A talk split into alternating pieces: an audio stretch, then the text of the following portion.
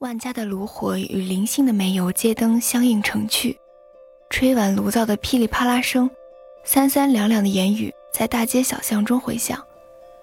然后零星的光亮也灭了，星空像一张发光的幕布，包裹着寂静而无奈的空气。远方的大海为城中劳累一天的人们献上今夜的安眠曲。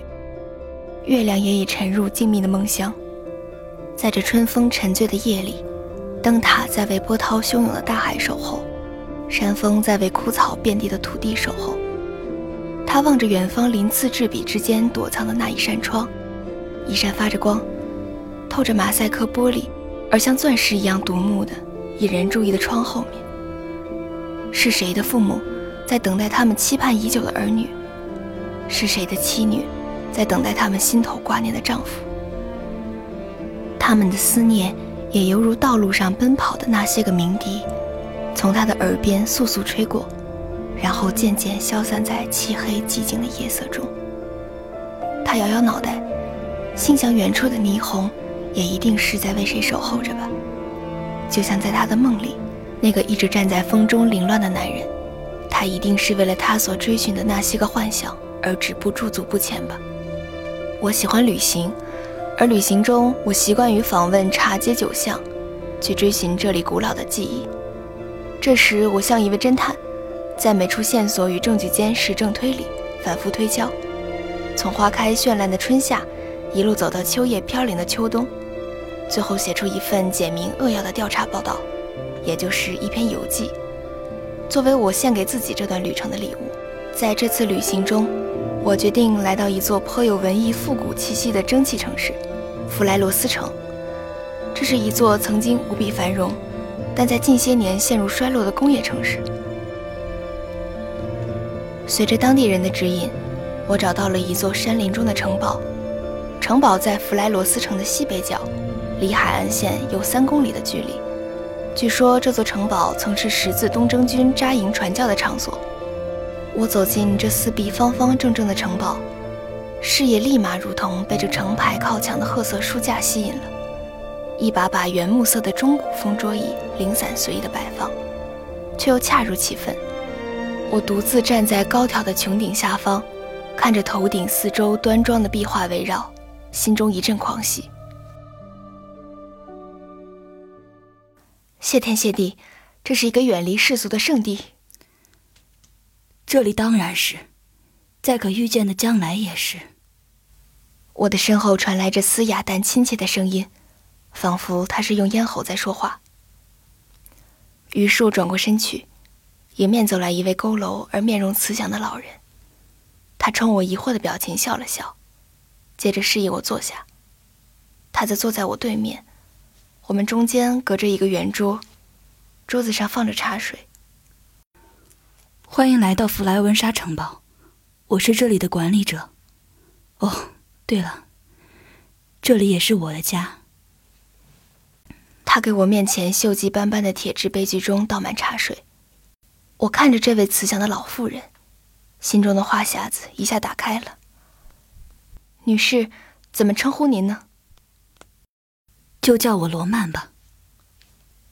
你隐居在这深山老林吗？当然。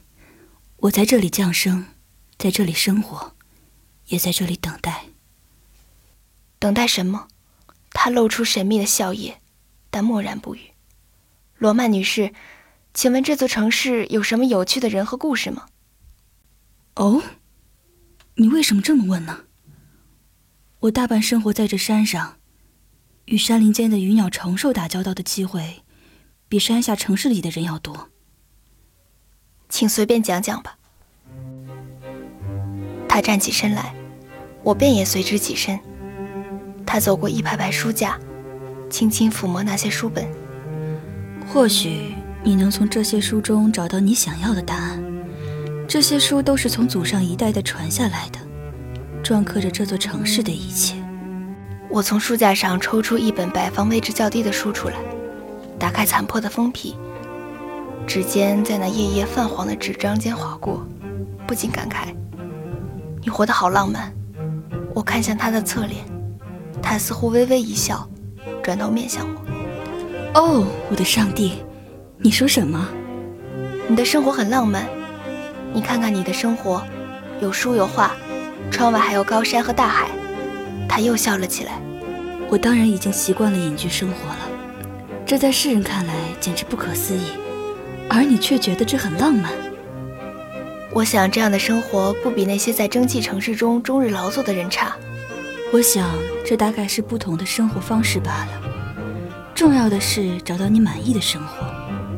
我不求名利，热爱生活，于是也就没觉得这样的生活有什么问题。罗曼女士，请问你的家人在哪里呢？我未曾结婚，倒是有几个兄弟姐妹。世界变化的太快了。那时年轻的他们带着自己的梦想涌下山去，从此再未回头。他们是不爱这样的生活吗？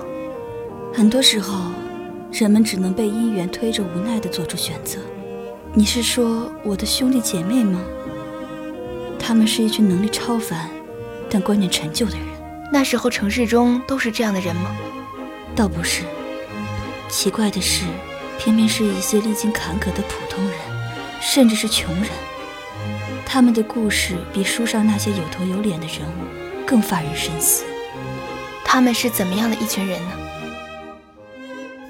少年就是少年，他们看春风不喜，看夏蝉不烦，看秋风不悲，看冬雪不叹。一群衣衫褴褛的男人正围坐在一盘柴火四周。烈焰撕开寒冷黑暗的空气，靠在他们黑黢黢的脸上。苏格拉底说过：“未经反思的生活是不值得过的。”嘿，Max，你这个肮脏的小鬼！你成日在屋子里反思，又得到了什么呢？对呀，你告诉我们，你为什么这么穷？是有反思过吗？这一两句调侃令四座哈哈大笑，唯有这个男人，也就是麦克斯，面无表情。只是在片刻沉默后转身离开，他越走越远，直到火光已经再照不到他的后背。一头扎进冰冷的夜色中，在这巨大而复杂的蒸汽机器和盘曲折叠的各路管道间摸索的他，靠着一丝从厂房顶棚勉强挤进来的光寻找前路。这是最坏的时代，他感慨道：“庞大的机器。”活塞与齿轮编织出人间虚假的繁荣，不再有一片安宁的天空，被黑暗笼罩的大地是有钱人手中的艺术品。人们臣服于维多利亚女王的开明，对金钱和权力越是贪婪，对同类就越是奸诈和漠然。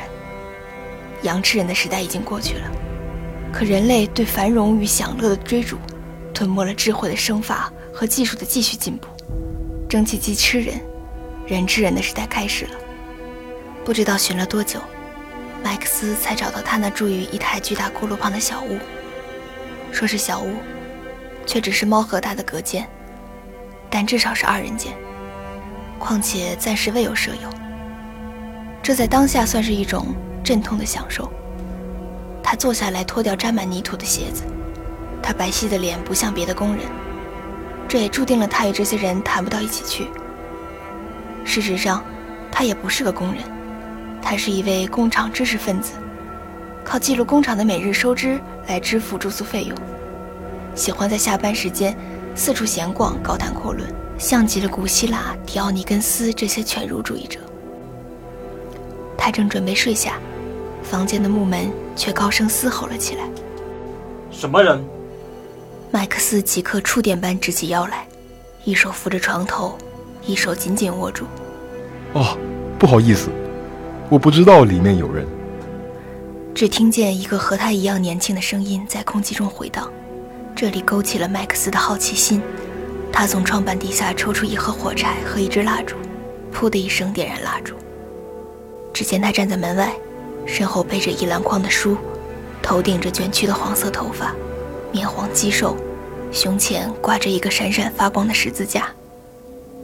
哦天哪，这简直就像我的亲兄弟！麦克斯内心一阵狂喜，兴奋冲到嘴边，却又咽了下去。你叫什么名字？就叫我凯特。我叫麦克。你好。虽然凯特第一天并没有表现出麦克斯那样极大的热情，而是保留了几分矜持，但他们的友情并没有由此变淡。凯特是老板在外地一所大学中招来的辍学生，有了他的帮助，记录收支和查水表的工作会更加顺利，生产效率或许也会提升，用极少的成本获得最大的收益，这是老板最擅长的事情。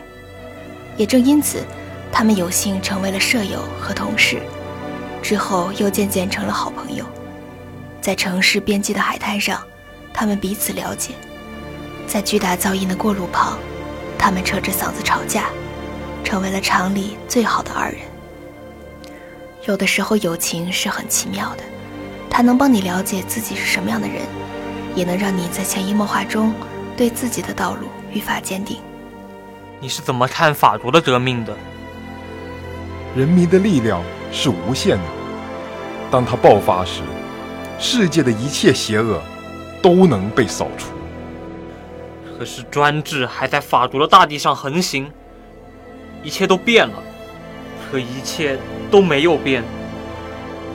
波旁家族、拿破仑家族，这些都是过时的玩意，再没有一个集团能够独自统治这个世界了。没错，历史上的王朝在走向自由中，都遇到了复辟等等问题，就像查理二世一样。蜡烛灯火焰的影子，在他们两人的脸上颤动。麦克斯不时向外望去。这个时代也有人想要独自统治世界，可皇帝已经被宪政制服了，谁还要统治世界呢？那便是对金钱和权力贪婪的人。他们是当下恐怖与分化的制造者，也是革命果实的破坏者。麦克斯将嘴凑到凯特耳边，被压迫的人没有觉醒。那我们该怎么办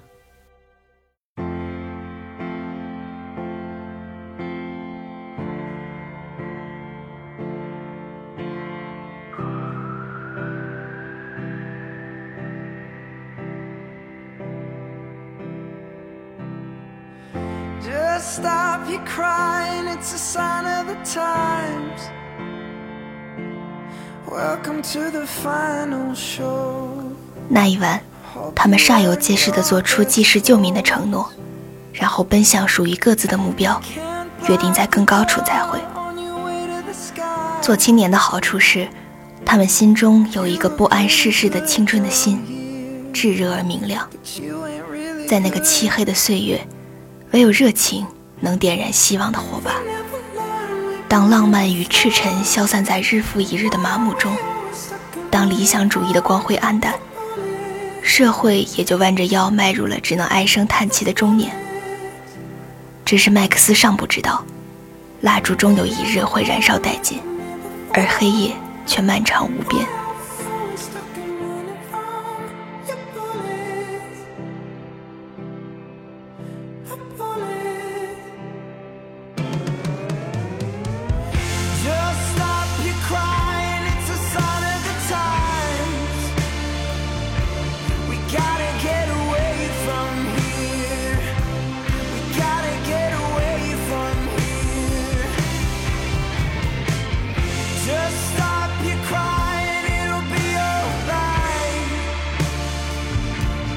sola